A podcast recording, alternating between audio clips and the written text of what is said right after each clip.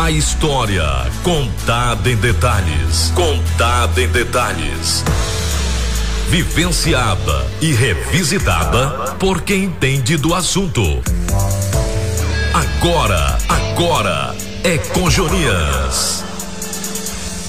É comigo mesmo. Quero cumprimentar ao meu querido geógrafo, professor Geider Gomes. Que saudade, Geider. Ao Arthur Fabson e em especial aos ouvintes do Agora e com Joninhas da Rádio Jacobina FM. O tema de hoje, além de interessante, é extremamente preocupante haja visto ser um segmento que, como pilar, como sustentador no desenvolvimento de qualquer país, no Brasil, ele está corroído, ele está cambaleante, está na UTI, isto caracterizando o estado deplorável em que se encontra. Refiro-me à educação brasileira. O que é está acontecendo? Como reverter esta dolorosa situação? O Brasil educacional tem jeito? Fomos buscar respostas para essas perguntas numa jacobinense de alta origem intelectual que de cátedra nos brindará com pelo menos um alento amenizador para a atual situação assim como na elucidação de algumas dúvidas que ainda possuímos em tão importante segmento. Seja bem-vinda, mestra, doutora, professora educação, Tereza Cristina Pereira Carvalho Fagundes. Muito bom dia. Bom dia, Jaider Gomes. Bom dia, Joninhas. E bom dia aos meus conterrâneos e amigos ouvintes de Jacobina e outros lugares conectados à Rádio Jacobina FM. Quero registrar, em primeiro lugar, a minha satisfação com este convite do professor Jonas Ferreira Lima para falar um pouco de minha história como jacobinense. Sou Tereza Cristina Pereira Carvalho Fagundes, nascida em Jacobina fruto do amor do casal Alcira Pereira Carvalho Silva e Ademar Silveira Carvalho Silva, meus ídolos, meus heróis. Minha mãe, a quem sempre chamei de Maninha, cidadã jacobinense, nasceu na cidade de Triunfo, em Pernambuco. E aí chegou com 10 anos, acompanhada de seus pais e irmão, no auge da Revolução de 30. Minha avó materna chamava-se Idalina e meu avô materno Abílio. Ela, rainha ou dona do lar, como assim eram referidas as mulheres que não desempenhavam trabalho no mundo público. E ele, fiscal do beneficiamento do algodão do Ministério da Agricultura, transferido para Jacobina pelo então deputado federal pela Bahia Manuel Novaes, pernambucano, seu compadre. Meu pai, a quem também sempre chamei de Painho, nasceu em Catinga do Moura, distrito de Jacobina. Filho de Anísia Dulce, a primeira professora formada do município de Jacobina, que para Catinga foi nomeada em 1901, e do José Vicente, pecuarista e agricultor lá da terra. Meus pais tornaram-se educadores e foram do grupo dos primeiros professores do Centro Educacional Decleciano Barbosa de Castro, o querido CEDBC, na época de sua criação chamado de Ginásio Estadual Diocleciano Barbosa de Castro. Conheceram-se num dia de Santo Antônio, nos idos de 1946. Ela com as amigas costumavam cantar. Santo Antônio, aceitai o meu pedido, dai-me um marido. Parodiando a música. Santo Antônio, aceitai o meu pedido, ó meu querido. Ao avistar meu pai, completou a súplica dizendo, igualzinho aquele ali, mas que não tenha três filhos. Isso porque lhe disseram que o moço jovem, galã, tão lindo para ela, era viúvo e tinha três filhinhos pequenos. Resultado desse encontro de olhares? Um ano e meio depois estavam casados e ela assumindo os três filhinhos do casamento de meu pai com todo o amor possível por 39 anos enquanto ele viveu. Depois de sete anos dessa união, nasci e vim completar a prole dos filhos. Láusia Maria, a primeira irmã, que se tornou professora e supervisora de ensino em Jacobina e em Salvador. O Birajara Miguel, o segundo, que se tornou médico. E Hilda Maria, Hildinha, a terceira, professora, enfermeira e artista, autora da bandeira de Jacobina, que muito nos orgulha. Sempre fez parte da família a minha avó materna, Idalina, minha avózinha, que acolheu a todos, minha mãe, meu pai e seus filhos, em sua casa situada na Avenida Rocha Pires 13, atualmente 416. Convivendo estreitamente conosco, sempre esteve a minha amiga, irmã do coração, Maricelma Soares, Selminha, com quem convivo até hoje. Estudei em Jacobina o Jardim da Infância com a professora Beatriz Guerreiro Moreira de Freitas. E o primário com a professora Antonieta Marques Magalhães de Lima, excelentes educadoras. Nas minhas tardes de criança, Aprendia piano na Escola de Música Santa Cecília, das Irmãs Missionárias do Espírito Santo. E retornava pela Praça Rio Branco na expectativa de encontrar meu pai nos bancos do jardim a conversar com amigos. Parada tradicional na sorveteria Grace, muitas vezes ponto também de encontro de minha mãe ao terminar as aulas no CDBC ou visitar escolas quando delegado escolar. Segui a família reunida para o lar. Juntos éramos felizes, comemorando aniversários, festas juninas, do Natal e as festas da missão, no tempo em que havia barraquinhas que vendiam principalmente torradas em cestinhas artesanalmente decoradas. Frequentemente íamos às missas e às procissões. Assistíamos a todos os filmes que chegavam à cidade, permitidos para minha idade. Íamos a todos os parques e circos que apareciam em Jacobina. Painho também me levava a conversar com os ciganos e apreciar e comprar utensílios domésticos e adornos que eles faziam em cobre e latão. Continuando os estudos, fiz admissão no CEDBC e ingressei no ginásio, depois pedagógico e científico, que naquela época podiam ser cursados simultaneamente. Desde muito nova, desejei ser professora, a exemplo de meus pais. E esse desejo se manteve até hoje, diferentemente da maioria das crianças, cujo encaminhamento muda com o tempo. Logo após concluir o pedagógico e científico, fui aprovada na Universidade Federal da Bahia para o curso de pedagogia. Passar no vestibular foi uma vitória e, contraditoriamente, uma tristeza.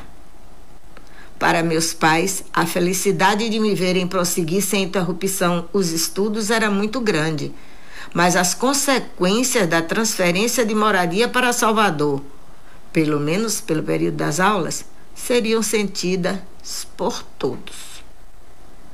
Felizmente, para minimizar essa brusca mudança de vida, minha avó Idalina veio comigo para cá, permanecendo até o fim de sua vida. Para mãe e painho, a tranquilidade de vê-la aqui comigo era concreta, mas foi concreto também o corte na alegria da vivência de todos no cotidiano aconchegante e harmônico de nossa família. No segundo ano do curso de pedagogia, tornei-me monitora. E a professoralidade foi se construindo e se solidificando em mim.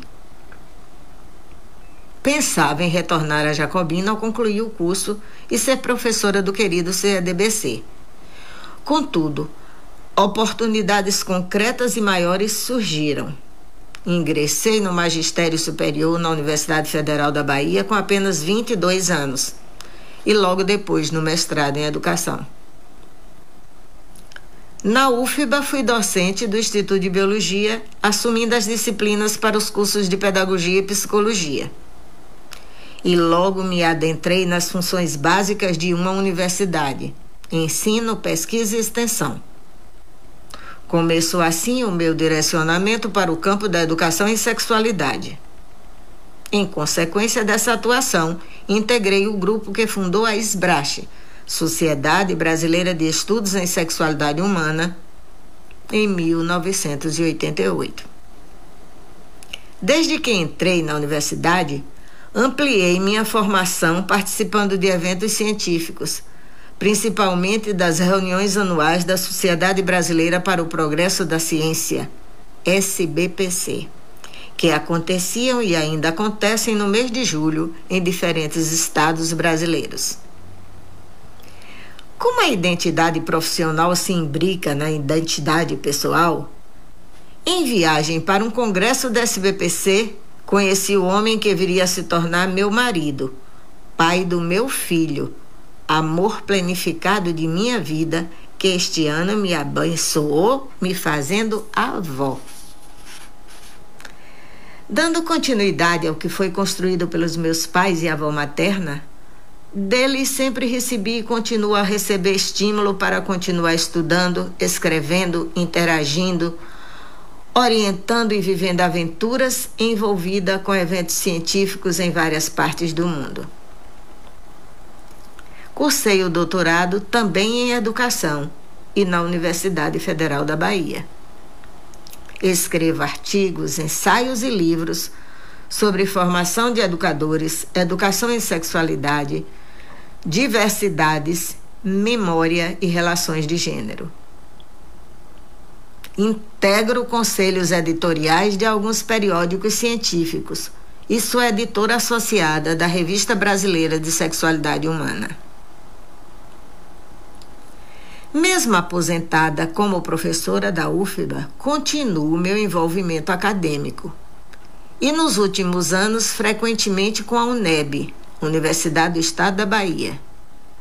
Com muito prazer, retorno a Jacobina como examinadora de algumas dissertações de concluintes do mestrado do Programa de Pós-Graduação em Educação e Diversidade do Departamento de Ciências Humanas, Campus 4, Jacobina.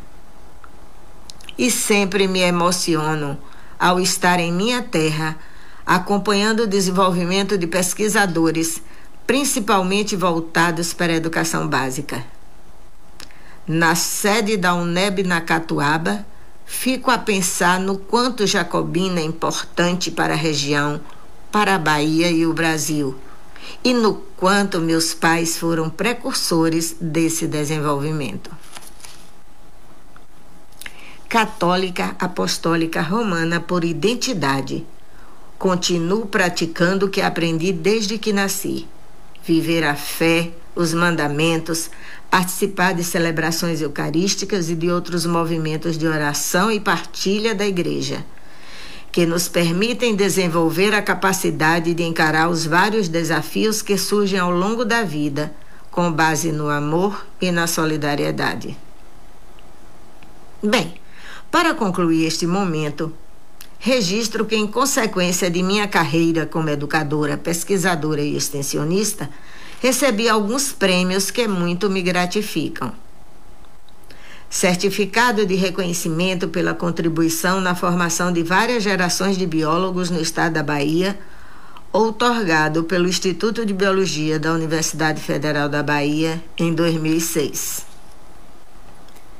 A Medalha de História da Sexologia Brasileira atribuída pelo Instituto Paulista de Sexualidade em 2016. Certificado de reconhecimento pelo valioso e incomparável compromisso com a SBRASH ao longo dos 30 anos, emitido pela Sociedade Brasileira de Estudos em Sexualidade Humana, SBRASH, em 2019.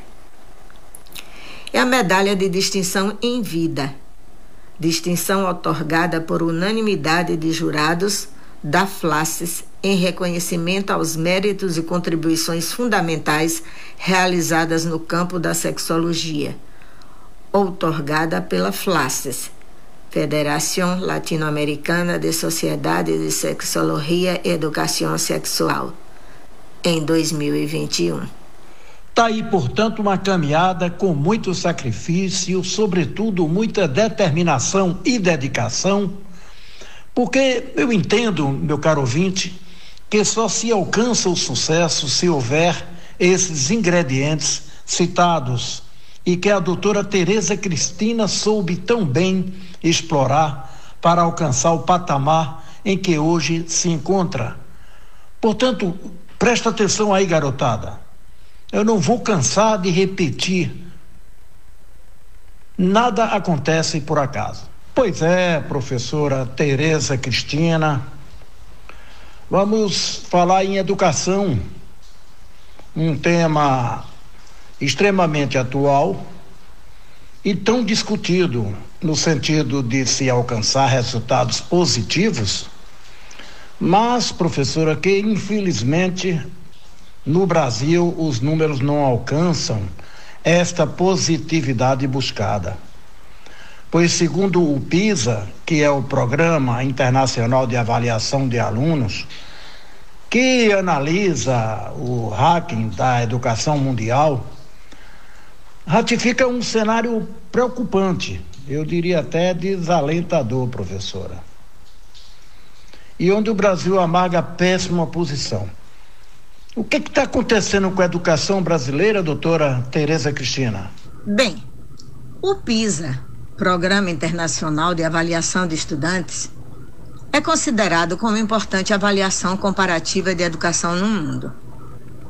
Seus desenvolvedores sabem, contudo, que usam um padrão de certas sociedades mais industrializadas e não há controle total das variáveis para que a comparação seja de fato expressiva.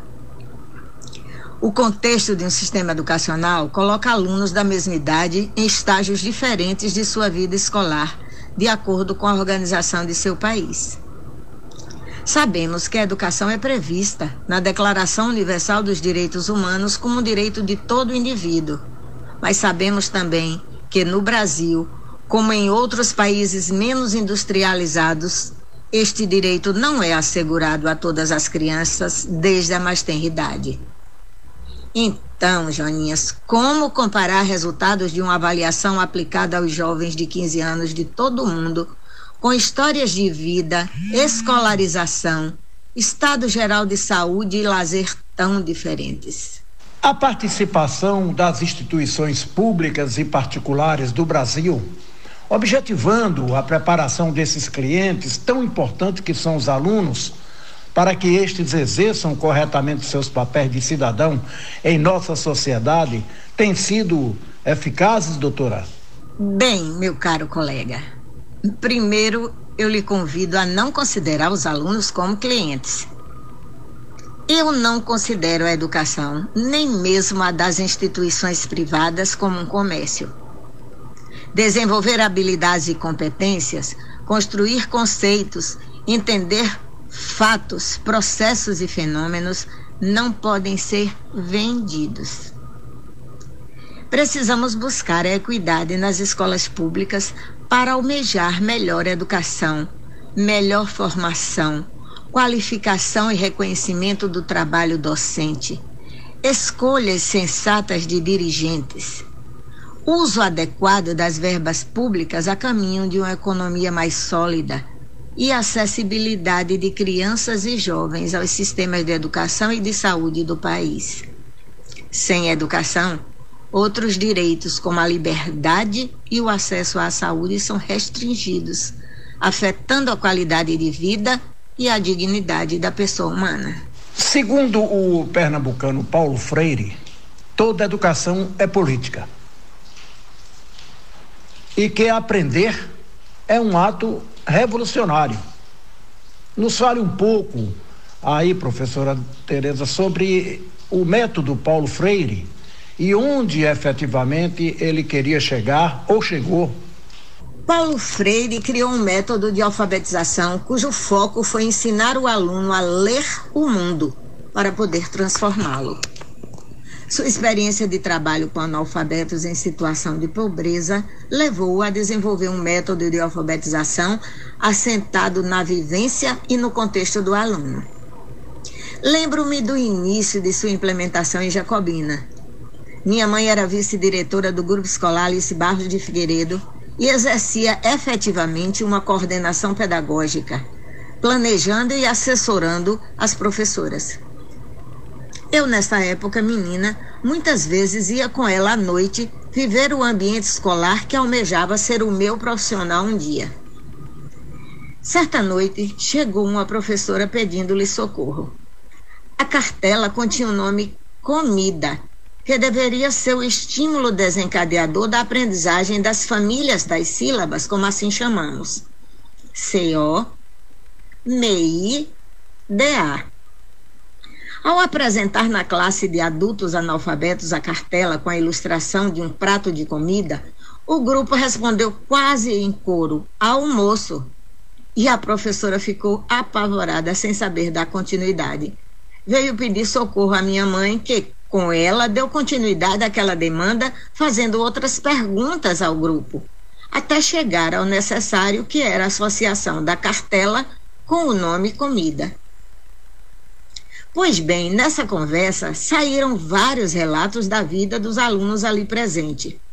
O almoço desejado e nem sempre acessível, o almoço feito pela doméstica na casa de quem possuía tanto. O almoço dos domingos, um pouco mais fortalecido, com o dinheirinho extra ganho nos bicos feitos no dia da feira. Enfim, é esta dialogicidade que conduz a reflexões, reflexões importantes o que Paulo Freire nomeia de leitura de mundo. O importante é que quando o advogado Paulo Freire fala em educação política, ele contextualiza que, em vez do aprendizado mecânico de letras e palavras descontextualizadas da vida, a educação ocorre a partir da discussão de experiência de vida, de seus problemas e, sobretudo, de questões do cotidiano.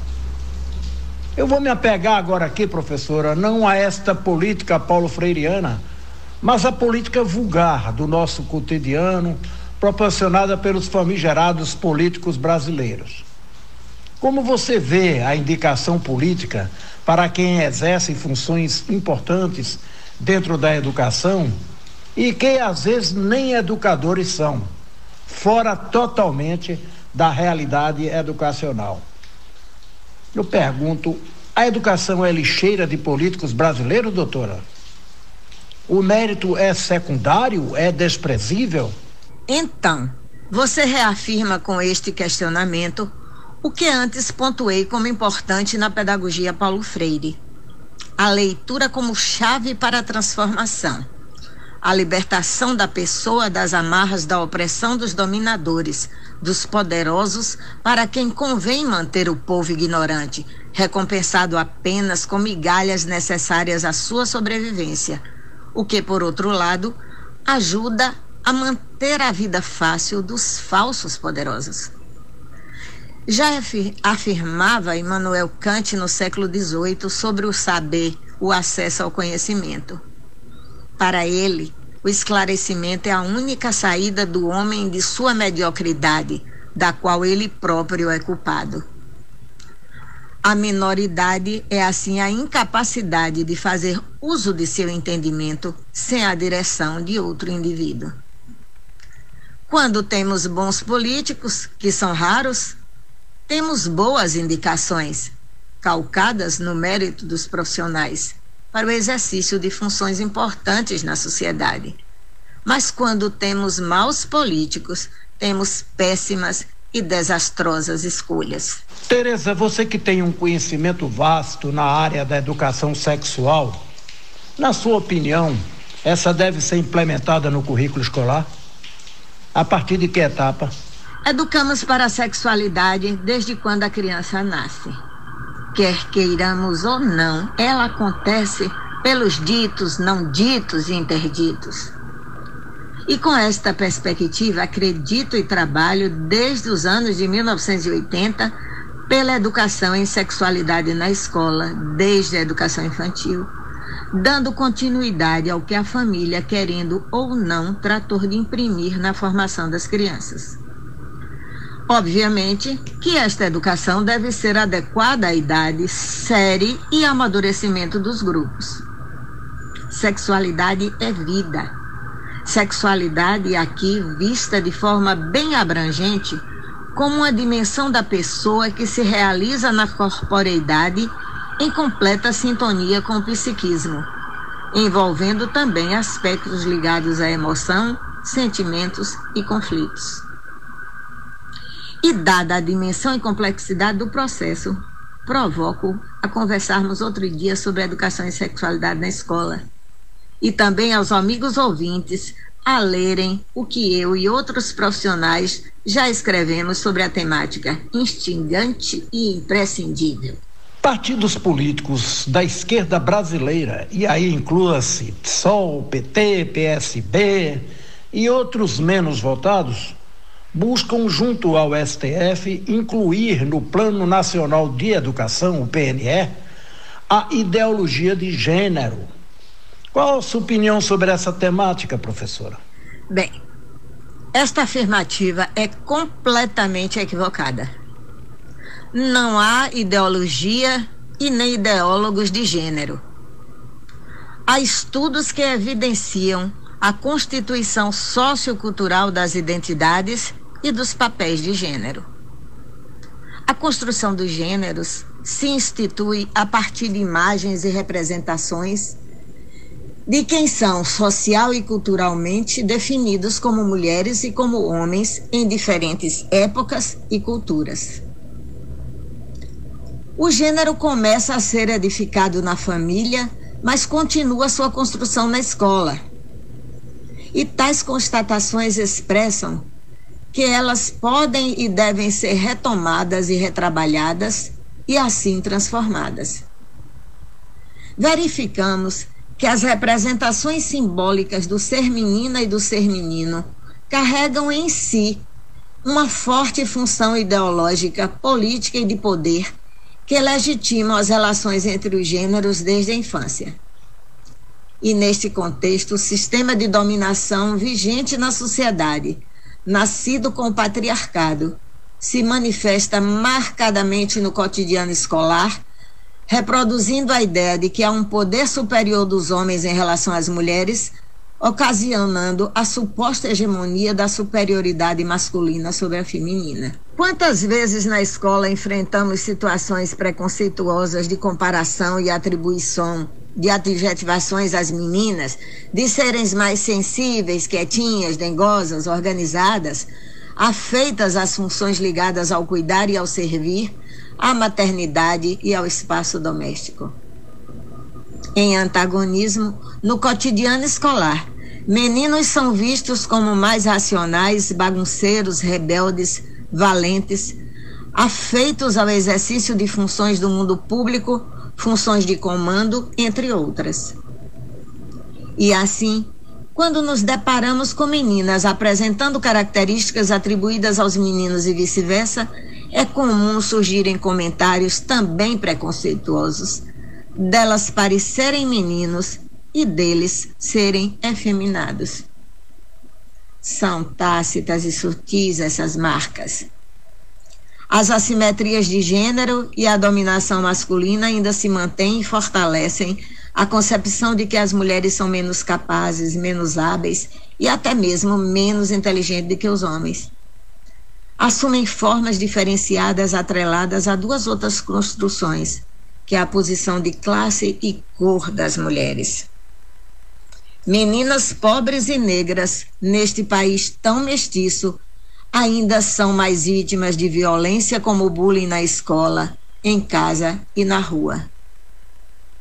Em maior estado de vulnerabilidade, meninas que se tornam mães ainda na adolescência, na maioria das vezes, deixam de estudar e com isso acirram-se as diferenças com o número de meninos que alcançam mais altos níveis de educação e empregabilidade.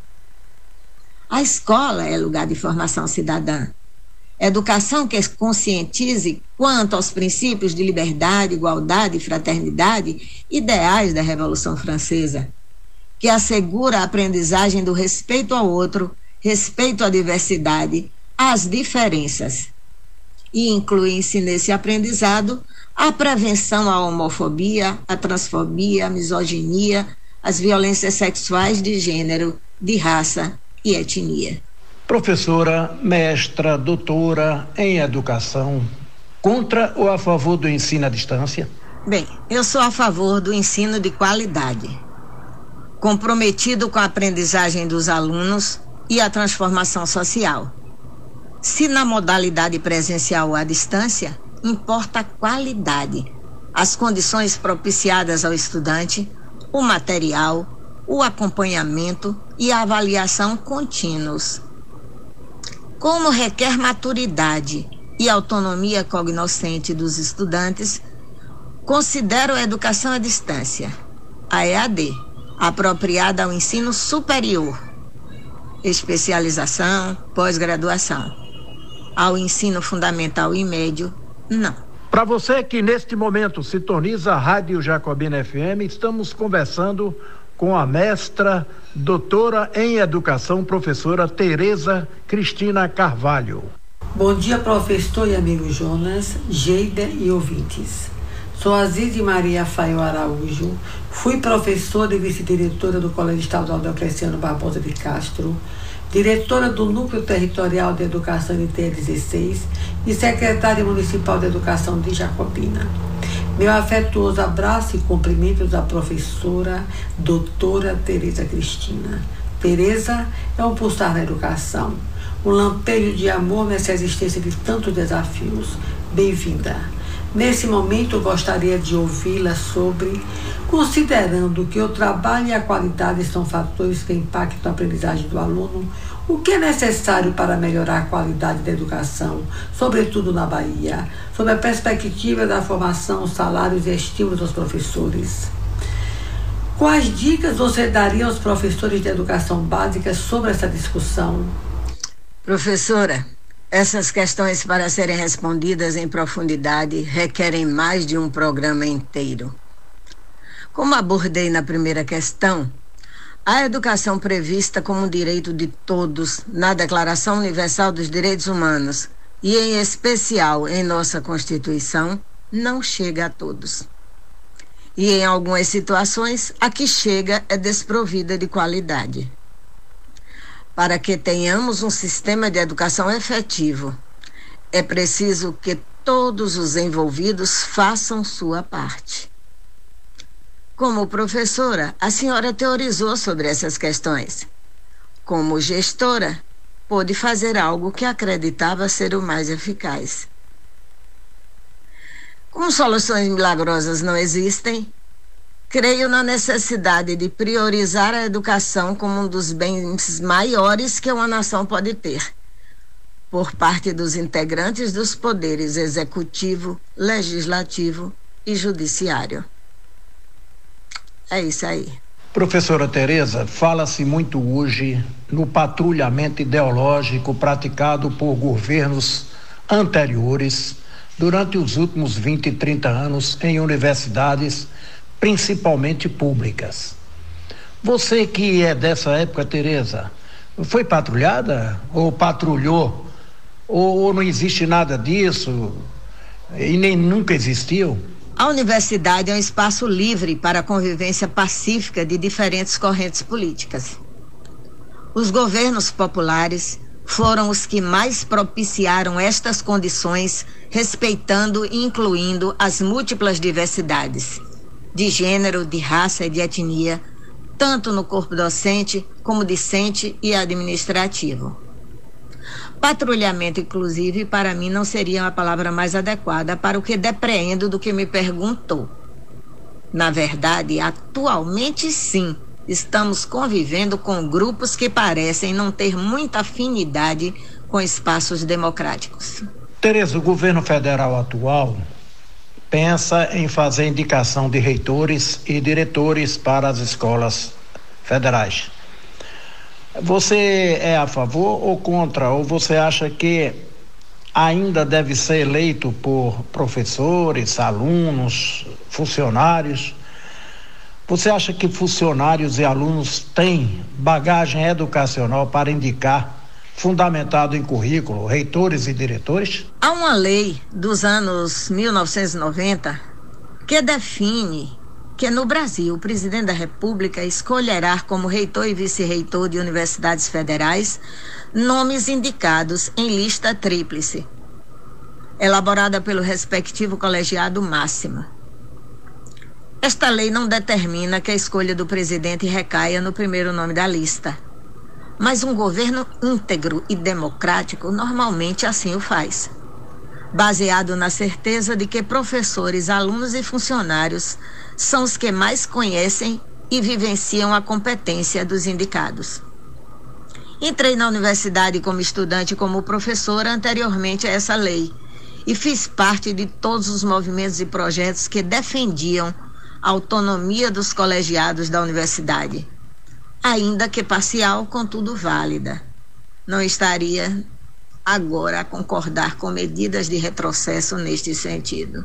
Militarização nas escolas públicas. Contra ou a favor? O processo de militarização das escolas públicas no Brasil nos conduz à reflexão maior quanto à forma de organização da nossa sociedade, quanto, a, quanto ao papel da educação e da escola na sociedade e para a sociedade brasileira e também nos leva a pensar para além do contexto político, social e econômico em que esse fenômeno acontece. A educação nos faz livres pelo conhecimento e pelo saber, e nos faz iguais pela capacidade de desenvolver ao máximo os nossos poderes. Que tenhamos escolas militares para a formação de militares, e que, como Estado democrático, que possui uma Constituição que emanou da vontade do povo e um sistema de garantia dos direitos humanos, continuemos a ter escolas públicas laicas e gratuitas, atendendo a todos, independentemente de raça, credo ou condição financeira. Tá na hora do bate-bola, professora Tereza. Vamos? Vamos sim, Joninhas. Avante, como costumo dizer em sala de aula. Um ídolo. Ídolo. Tenho dois. A minha mãe e o meu pai. Uma música inesquecível. Música também mais de uma. Porque elas se relacionam com a idade, a maturidade, a vivência que se tem. Então, O Rancho das Flores, letra de Vinícius de Moraes, para a música de Johann Sebastian Bach, Jesus Alegria dos Homens, foi a marcante na infância. Paz do Meu Amor, de Luiz Vieira, marcante na juventude. E Tocando em Frente, de Almi Sater e Renato Teixeira, na atualidade. Um livro que leu e recomenda? Ó, oh, bendito que semeia livros, livros a mão cheia e manda o povo pensar, já dizia Castro Alves. Amo livros. E é muito difícil nomear apenas um. Lembro-me, entretanto, de um marcante em minha história de vida, escrito por Simone de Beauvoir em 1949, tão atual. Chama-se O Segundo Sexo. Recomendo a todos os ouvintes. Um filme. Filmes também seriam vários, né, que ao longo da vida nos marcam. Mas agora o que me vem em mente é o filme Colcha de Retalhos que conduz à reflexão sobre a construção das identidades femininas. Assistam. Em um minuto, como resolver a grave situação educacional no Brasil? Em um minuto, eu só posso dizer que lutemos pela implementação de políticas públicas que contemplem o que prevê a Constituição Federal, que dá prioridade ao combate ao analfabetismo e ao ensino fundamental assegurando também a diminuição dos índices de repetência, a ampliação do acesso ao ensino médio e superior, a formação continuada dos professores, a melhoria de seus salários em função do desempenho e a ampliação das formas de assistência ao estudante. Pois é, caros ouvintes, que pena termos tão pouco tempo para discutirmos educação brasileira e principalmente quando temos como convidada e à nossa disposição uma mestra, uma doutora especializada no segmento e que nos traz inúmeros subsídios, diga-se de passagem. Mas, doutora Tereza Cristina, nossa querida TT, a filhona da professora Alcira Carvalho, a nossa eterna Cirinha, quero expressar aqui a nossa admiração a você, não só pelas suas briosas conquistas, mas e também pela posição que você ostenta hoje no cenário educacional da Bahia, elevando o nome de Jacobina. E como jacobinense que você é, nos deixando extremamente vaidosos. Muito obrigado pela sua marcante presença no nosso programa Agora é com Joninhas, da Rádio Jacobina FM.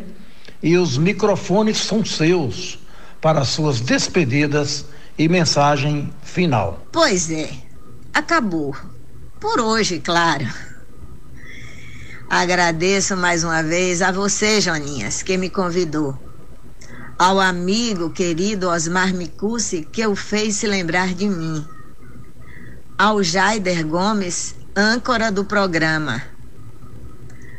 E ao diretor da emissora, também querido João Jacques Oliveira Valuar Coutinho, filho do casal Edi e Nilson, amigos de meus pais, Alcira Pereira Carvalho Silva e Ademar Silveira Carvalho Silva, desde a juventude.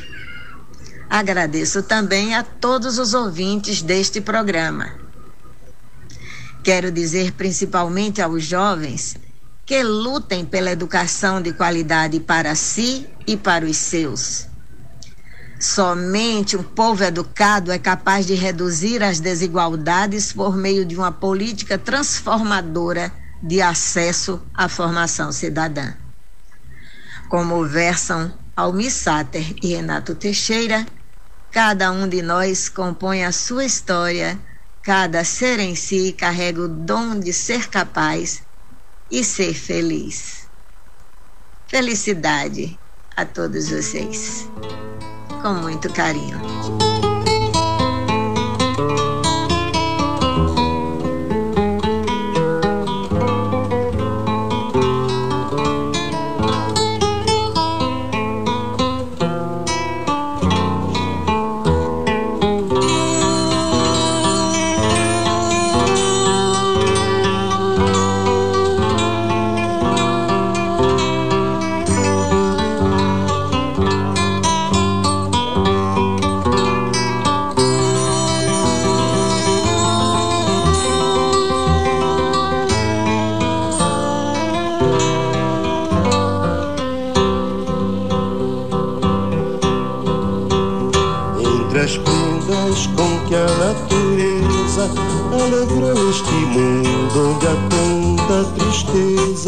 A beleza das flores realça o primeiro.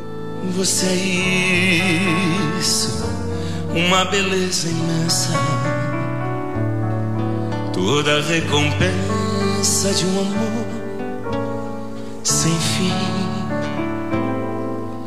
Você é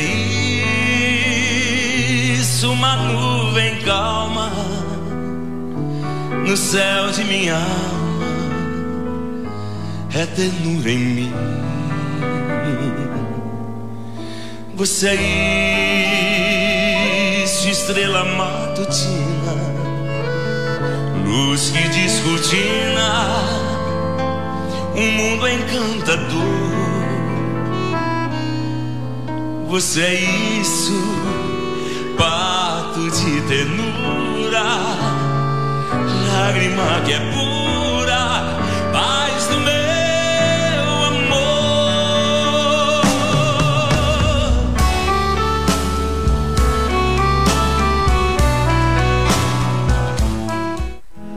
devagar, porque já tive pressa e levo este sorriso, porque já chorei demais.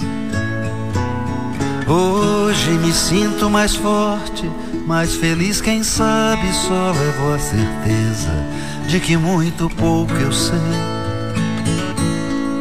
ou nada sei.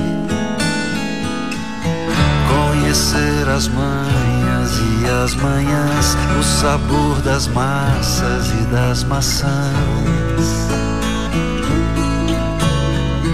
É preciso amor para poder pulsar, é preciso paz para poder sorrir, é preciso a chuva para florir.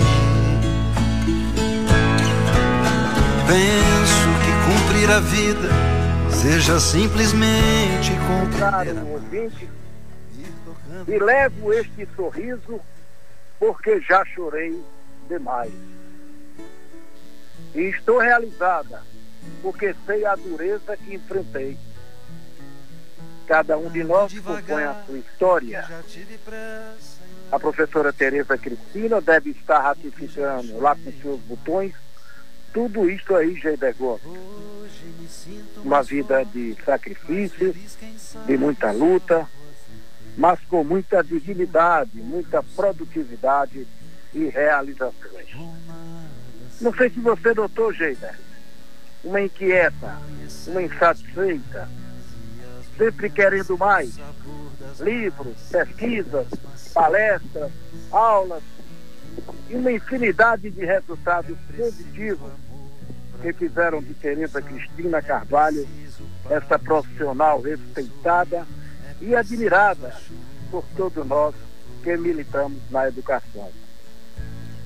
Quero pontuar aqui na sua fala, Geida, quando a mesma me convida a não considerar o aluno como, abre aspas, cliente. Porque, segundo ela, abre aspas, não considero a educação, nem mesmo a das instituições privadas, como um comércio. Fecha aspas. Tudo bem, respeito o seu posicionamento. Porém, eu conversando com a professora em off, mostrei de que, como o, o que trato como aluno, o cliente, é no sentido de uma pessoa que confia a defesa dos seus interesses ou dos seus direitos a um profissional, no caso, ao educador, ou até mesmo à instituição. Não falei em mercantilismo, apesar de a todo momento estarmos assistindo aí a compra por grupos estrangeiros de empresas educacionais brasileiras. Visando o quê? Uma melhor qualidade educacional? Pode até ser. Porém, acho que o objetivo principal é o lucro. E o lucro proporcionado por quem? Pelo cliente. E quem é o cliente aí no caso? O aluno. Para que você tenha uma ideia, e amigo ouvinte, Geiber, é, o grupo inglês Pearson englobou a Wizard, a Yates e a Microlink. A rede de educação americana Laureate comprou por um bilhão de reais a faculdade FMU, que tem 90 mil alunos e com um faturamento bruto de 450 milhões de reais. Eu quero dizer aos ouvintes, Geida, de que essas entrevistas elas são gravadas e não pode existir contraditório a, a, as dúvidas, porque em vez de uma entrevista passa a ser um debate. Mas que na realidade deixa o entrevistador meio. porque às vezes existe alguma contestação nas respostas. Mas vamos continuar com o nível de entrevista. Cheder Gomes. Jonas Ferreira, agora é com ele, é com o. Inicialmente, dá as boas-vindas de volta depois do seu arraiá de 30 dias, né? Você faz um arraiá para botar grego para ver e agora com alegria retorna. O pessoal aqui feliz com o seu retorno, inclusive mandando mensagem. E aproveitar e falar sobre as imagens também que as pessoas que estão assistindo a gente pelas pelo streaming, né, seja pelo Facebook, pelo, pelo Instagram pelo aplicativo, estão vendo da professora Tereza Cristina Pereira Carvalho Fagundes. Essa imagem aí agora, lançamento do livro Educação Sexual, construindo uma nova realidade em Jacobina. Olha ela pequenininha aí, com três anos, gostava de sentar na casa na Avenida Rocha Pires, número 13, antes da rua ser aterrada e calçada após a conclusão da ponte de cimento. Essa aí concluindo o curso pedagógico no Deocleciano com a família, olha só com a família, com os pais. Olha aí com os pais. É lá ao meio com os pais, professor Alcira, professor Ademar, ambos aí, ao, um do lado, outro do outro da, da filha. Agora também, já numa, já mocinha, né? Com seus pais, Alcira e Ademar. Você tá vendo aí o, o, a dedicação que ela tinha, né? Com os seus pais também. Olha aí, com os pais e a avó Idalina. Você também vendo imagens aí desse, desses momentos familiares. Mais uma vez, o lançamento do livro Educação Sexual, Construindo a Nova Realidade, 2005, na UNEB de Jacobina. E tem uma outra imagem, é o Congresso Brasileiro de Sexualidade Humana, em Recife, Pernambuco, em 2007, ela participando desse congresso, ao lado de profissionais da área, e aí o último título que ela recebeu da Federação Latino-Americana de Sociedades de Sexologia e Educação Sexual, a medalha de distinção em vida Maria Luísa Lerer, para Tereza Cristina Pereira Carvalho Fagundes.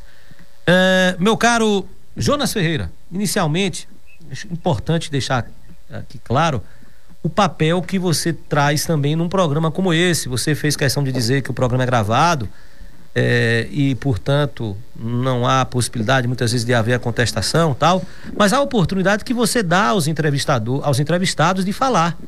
Eu acho que isso é fundamental. Tem uma frase que é atribuída a Voltaire, mas na verdade não foi dito pelo filósofo uh, iluminista, que até a professora Teresa citou, Revolução Francesa, né? É, é, é, é ela é, dita, ela é colocada como se fosse de Voltaire, mas não é de Voltaire, ela é de Evelyn Beatrice Hall, quando escreveu para ilustrar as crenças de Voltaire, e por isso que as pessoas a colocam como se fosse uma frase de Voltaire. Posso não concordar com nenhuma das palavras que você disser, mas defenderei até a morte o direito de você dizê-las. E isso você faz de uma forma brilhante, eh, Joninhas, porque você dá a oportunidade para os entrevistados de falar. As pessoas podem concordar com o que o entrevistado está falando ou não. E isso é importante para o exercício, inclusive, da tolerância. Eu não vou nem falar de democracia, não vou nem falar do aspecto eh, sociológico né, da coisa, político, da democracia, né? Vou falar da tolerância. Nós vivemos eh, momentos de intolerância se Arthur diz uma coisa contrária ao meu pensamento, eu isolo Arthur, né? Eu trato Arthur com desdém, eu não quero. Hoje tem um termo bastante utilizado nas redes sociais, que é o, o termo de cancelar. Eu cancelo Arthur, eu cancelo Jonas, ou Jonas me cancela, e por aí vai. Então você faz com primazia isso, você dá oportunidade para que cada um possa expressar o seu pensamento, mesmo que você não concorde, ou que eu não concorde, ou que alguém não concorde mas você não tira o direito das pessoas defenderem o, o que pensa. E ouvi uma educadora do Quilate, da professora Tereza, uma jacobinense, que deu duro, que batalhou para chegar nesse patamar de estudo. E como você fez essa abordagem após esse bate-papo, que ela continua irrequieta, né? Porque o, o, que, o que ela mais busca justamente é o conhecimento. E toda vez que o assunto educação vem à baila, Joninhas, não tem como nós não falarmos da situação dos índices de educação que o Brasil vive, né? É, você falou sobre a questão da clientela, utilizou essa, a, essa questão para ilustrar a por meio da, dessas eh, empresas, que são empresas eh, internacionais, adquirindo conglomerados educacionais do Brasil. E eu vou dizer, eu não vou nem nesse patamar. O professor vende aula, não vende não? Você já vendeu muito, não foi? Quanto é que custava a sua Já vendi muito. Já vendeu muita aula, não foi? Tem pois é. alguns é. professores que dizem que dá aula. Eu, muito pelo contrário. Você nunca deu aula, você sempre vendeu, né? Sempre vendi. Gente. Pois é. Eu também, no tempo que eu fiquei, militei dentro de sala de aula. Sou professor, como você disse na abertura, que sou formado na área, mas não estou atuando já há algum tempo. Mas é preciso a gente falar sobre a, os índices de educação no Brasil, Joninhas, né? a situação que o país está. Existe há algum tempo chamado Programa Internacional de Avaliação de Alunos, o PISA, que mostra o desempenho dos nossos alunos, desempenho escolar. Na, no, é, não é na questão subjetiva, não, é no português, na matemática, nas ciências, né? E o Brasil tá lá embaixo, rapaz. Tá lá embaixo. Os índices educacionais da Bahia, se comparado ao restante do Brasil, ainda é pior. Ou seja, o Brasil é ruim comparado aos países do mundo, da Bahia consegue pior ser do, do que o Brasil. Agora, gente, é, isso não implica em dizer de que não houve investimentos. Houveram e vários investimentos de altos bilhões e bilhões de reais em governos anteriores derramados na educação. Só que esse dinheiro, gente, nunca foi fiscalizado. E aí não chegaria a, a, ao destino a metade, porque normalmente eram subtraídos no trajeto para o enriquecimento ilícito das, dos indivíduos encarregados disso. Então, os investimentos no que diz respeito a investimentos em dinheiro, existiram sim. Só que os desvios eram grandes, a roubalheira era grande e a educação era um vetor para essas roubalheiras. Aliado a isso, Joninhas, e, e a gestão desse recurso? Além de ir para o ralo da corrupção, e a gestão desse recurso? Os programas que foram implementados. Porque, é, olha, essa questão do, da, do aspecto do respeito ao social, respeito eu acho que deve existir em toda e qualquer circunstância. Eu acabei de falar aqui uma frase que é atribuída a Voltaire, mas que é da Beatrice Hall, Evelyn Beatrice Hall é o direito das pessoas se expressarem respeitando as outras. E respeitando o contraditório. Você é Vitória, eu sou Bahia. Você é. Eu sou católico, você é espírita.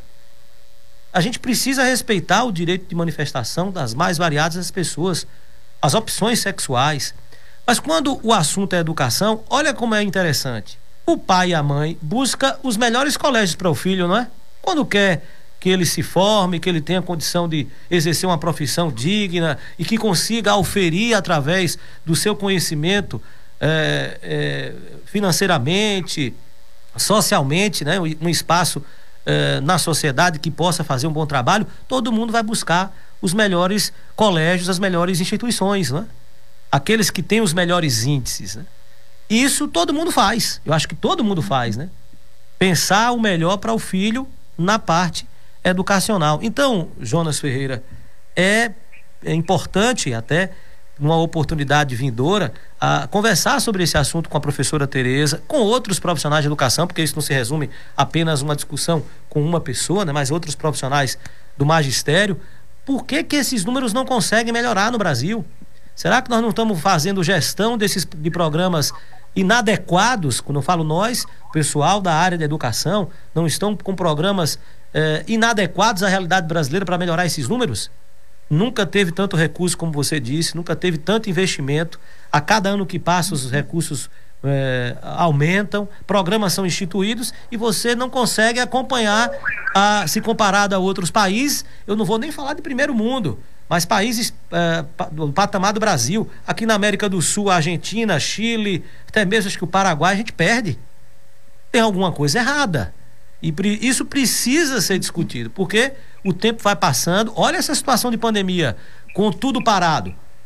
A promoção da educação que é oferecida hoje, da forma online, não, não é a mesma sequer a, uma, uma, a formação que é dentro da sala de aula. E falo isso porque tenho filho, filha em idade escolar, num momento importante da formação escolar dela, com, com sete anos de idade, Joninhas da alfabetização, tão importante, tão crucial. Mas a gente teve que parar. Eu não estou discutindo aqui o mérito de parar, porque eu não vou colocar minha filha, e aí é outra discussão, não vou colocar minha filha se não tiver segurança para a saúde dela. Ponto, né? Mas olha o que, que nós estamos acontecendo, qual é o retrocesso que não já houve na educação, só com essa paralisação e colocando a educação nessas condições. Eu estou falando de uma menina, de uma, uma filha, de uma menina, de uma criança que tem condição de estudar assim. E quem sequer não tem, Joninhas, que não tem nem acesso à internet, o que dizer?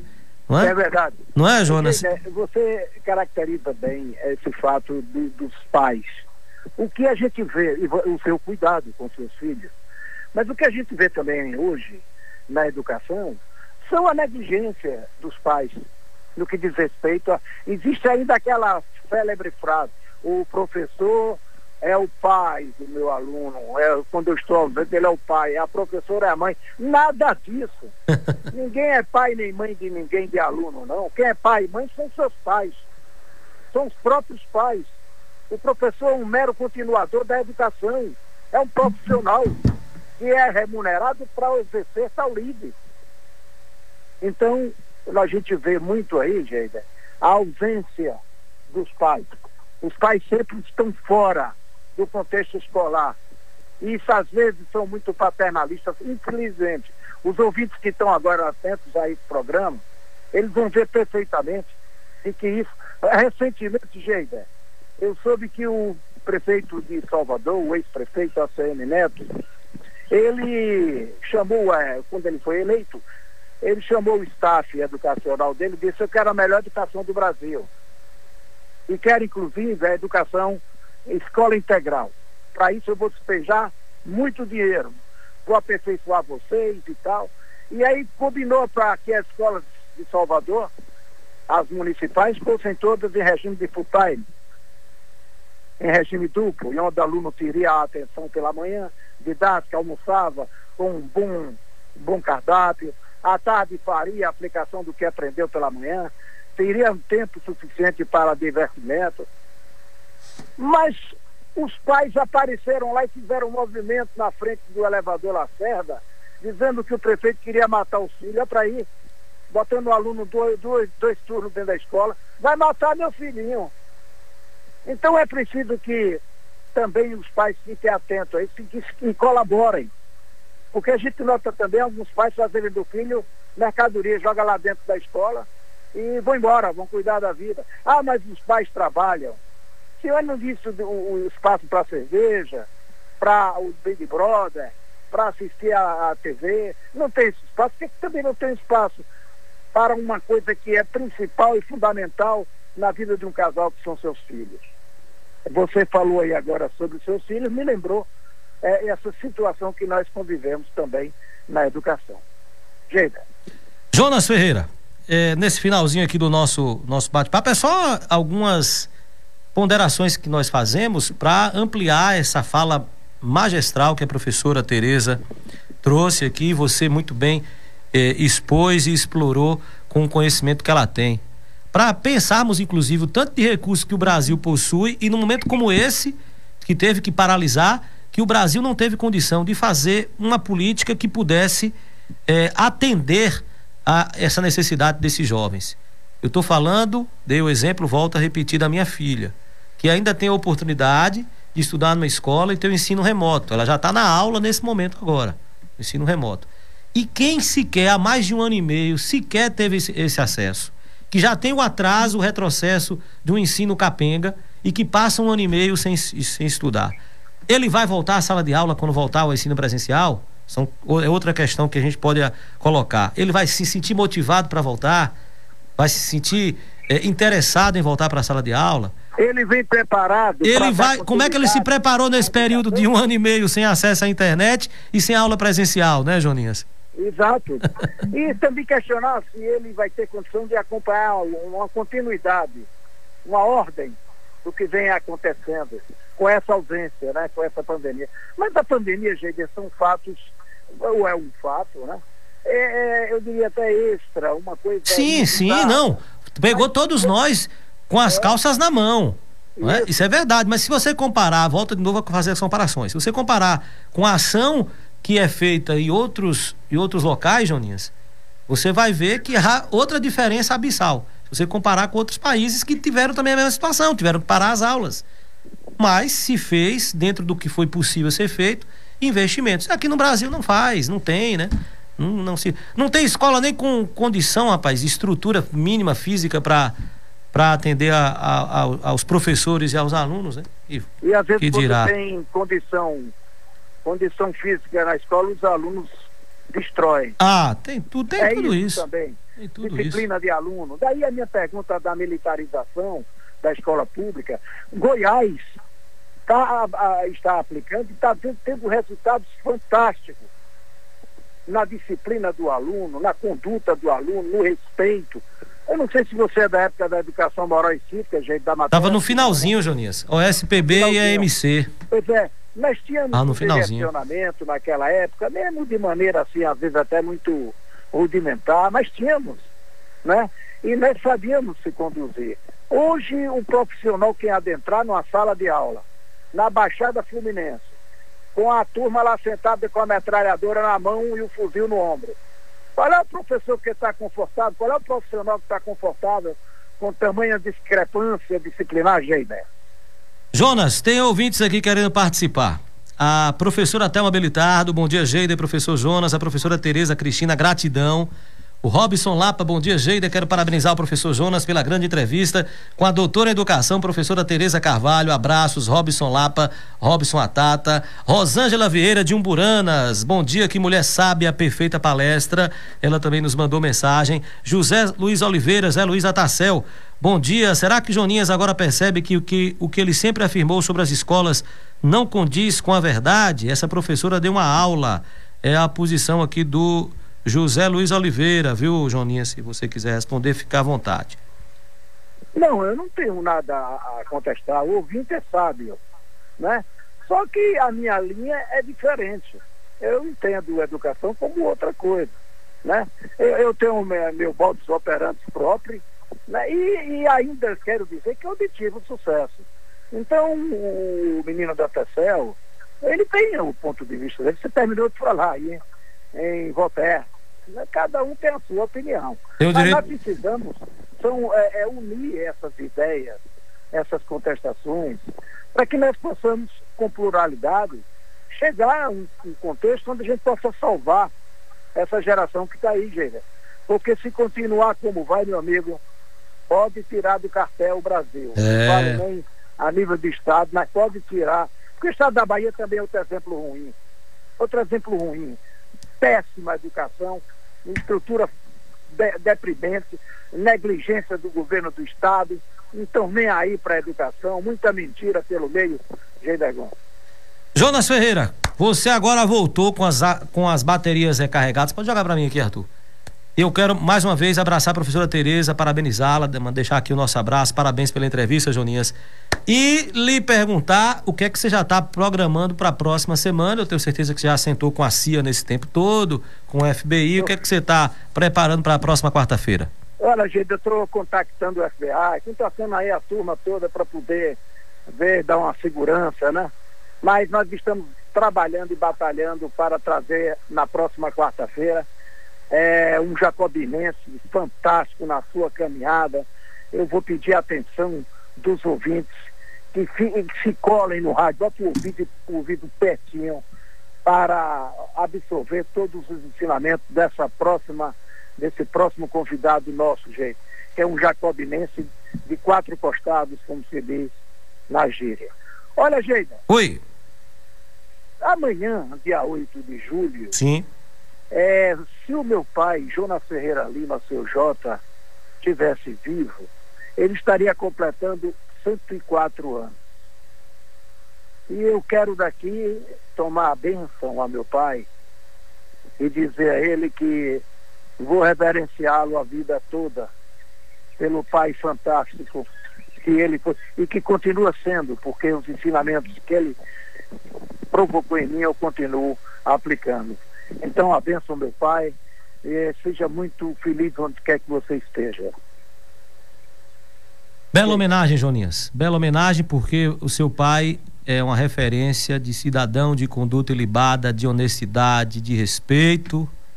Tudo isso que nós tratamos no programa de hoje, tão caro nos dias atuais. Tão caro nos dias atuais. Um abraço, meu amigo fraterno. Até a, até a próxima semana. Um grande abraço a você, Geide, e a todos os ouvintes da Rádio Jacobina FM. Até quarta-feira.